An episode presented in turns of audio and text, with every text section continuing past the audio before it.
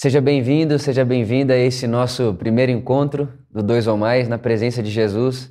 A gente está muito feliz e tenho certeza que a pessoa entre nós, que é o Espírito Santo, vai trabalhar, vai se mover, vai formar Jesus em mim, em você, em nosso grupo, enquanto conversamos ao redor do Evangelho. E nesse primeiro dia de conversa, eu quero falar com você sobre ser discípulo de Jesus. O que é ser discípulo de Jesus? O que, que significa carregar essa ambição de ser a imagem e ser a semelhança de Jesus? O que significa esse negócio de quero ser como Jesus? E para isso eu quero levar você lá na época contemporânea de Jesus. E se a gente voltasse dois mil anos atrás, é, ao invés dos meninos terem o sonho de serem jogadores de futebol, como é no nosso país hoje, por exemplo, chega um menino numa quadra e pergunta para ele o que você quer ser quando crescer. Ele vai dizer: Eu quero jogar bola. Na época de Jesus, você veria os meninos não numa quadra, mas no templo. E se você perguntasse para eles o que vocês querem, eles diriam: Queremos ser rabinos, queremos virar rabi. E para virar rabi, precisamos entrar na escola dos discípulos desse rabino.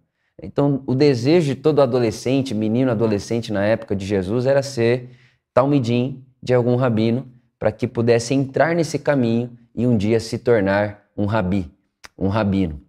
Só que na época, a, o caminho de entrada né, nesse, nesse, nessa carreira, vamos chamar assim, era muito complicado. Era um caminho cheio de testes, cheio de provas, eles precisavam decorar a lei, decorar a Torá, eles passavam por diversas bancas de testes e provas com diversos rabinos, enfim, era um caminho muito delicado. E só a, a elite intelectual de Israel, vamos chamar assim, conseguia de alguma forma acessar esse ambiente e esse lugar. E os meninos que não conseguissem, que não passassem nos testes, eles então voltariam para suas casas e aprenderiam ali a profissão do seu pai.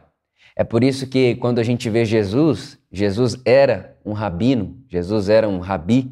Né? A gente vê Jesus passando ali na praia, aí está ali Pedro pescando. Jesus diz: Pedro, siga-me. E aí, quando a gente lê o texto, é até estranho, né? Porque Pedro larga tudo que tem ali e vai seguir Jesus. Aí você fala: Nossa, mas como assim? Está passando um ser humano, aí fala: siga-me para o outro. Aí o outro deixa tudo que está fazendo para seguir. O que, que é isso? Fica até meio estranho, né? Quando você lê ali as páginas da Bíblia sem entender que Jesus era um rabino e com certeza Pedro, por ser judeu, tinha de alguma maneira tentado se tornar um talmidim de um rabino e não tinha conseguido, e por isso estava ali pescando, né, aprendendo a profissão de seu pai. Então, quando Jesus chama Pedro, quando Jesus chama Mateus, por exemplo, que está coletando impostos, esses homens, eles deixam tudo que estão fazendo na hora para seguir Jesus, porque aquilo era o sonho da vida deles. Mas é interessante que Jesus, diferente dos outros rabinos, Jesus não faz testes, não aplica testes intelectuais, não, aplica, não aplica testes de sabedoria e de, e de conhecimento da Torá para chamar pessoas para serem seus discípulos. Jesus vai naqueles que já foram reprovados. Jesus vai naqueles que já foram excluídos e já foram rejeitados. Jesus vai até mim e até você. Jesus chega na minha porta e chega na sua porta. Jesus não procura os intelectuais, da elite intelectual, para caminhar com ele. Jesus chama pessoas na vida, como eu e como você.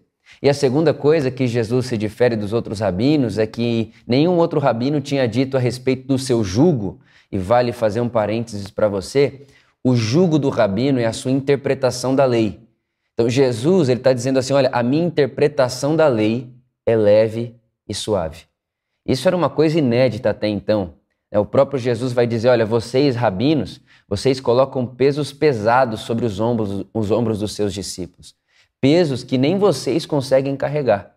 Mas o meu jugo, ou seja, a minha interpretação da vontade de Deus, que é a Torá, é leve e é suave. Então, vinde a mim todos vós, que estáis cansados e sobrecarregados. Venham andar comigo. Venham ser meus discípulos. Venham ser meus talmidins. Esse é o convite de Jesus para mim e para você. E é o mesmo Jesus que lá em Mateus vai dizer para nós que basta ao discípulo ser como o seu mestre. Se tornar um discípulo de Jesus, dizer sim ao caminho do discipulado de Jesus, ao seguimento de Jesus, é o mesmo que dizer: a partir de agora eu tenho uma ambição na minha vida. A partir de agora eu estou construindo a minha vida para uma coisa só. A partir de agora eu tenho um sonho. Eu quero ser como Jesus. Independente de momento, independente de em que profissão, independente de que, em que país eu vivo, independente de qual seja a minha circunstância social, aqui agora, onde eu estou com os meus pés, na minha realidade, na minha rotina, no meu país, na minha família, na minha vida, aqui e agora, eu quero ser como Jesus. E seguir Jesus nesse caminho não é de maneira nenhuma um caminho sem pedras, sem montanhas e vales. Jesus não nos promete um caminho plano. Jesus nos promete companhia em qualquer que seja o momento da nossa vida. E também nos promete a pessoa do seu Espírito, que é o Espírito de Jesus que vive em mim e que vive em você. E que o nosso irmão Paulo vai dizer que trabalha em todas as coisas para nos fazer a semelhança de Jesus. É essa reflexão que eu tenho para vocês hoje. E diante dessa reflexão que eu tenho para vocês hoje, fica algumas perguntas para nós. A primeira pergunta é: o que significa seguir Jesus para vocês? Essa é uma boa coisa, essa, essa é uma boa pergunta, essa é uma boa reflexão para vocês fazerem aí entre vocês. Porque entre a conversa de vocês, o Espírito Santo com certeza vai falar, vai se mover e vai formar Jesus em vocês. Então, o que é seguir Jesus? O que significa ter uma única ambição na vida?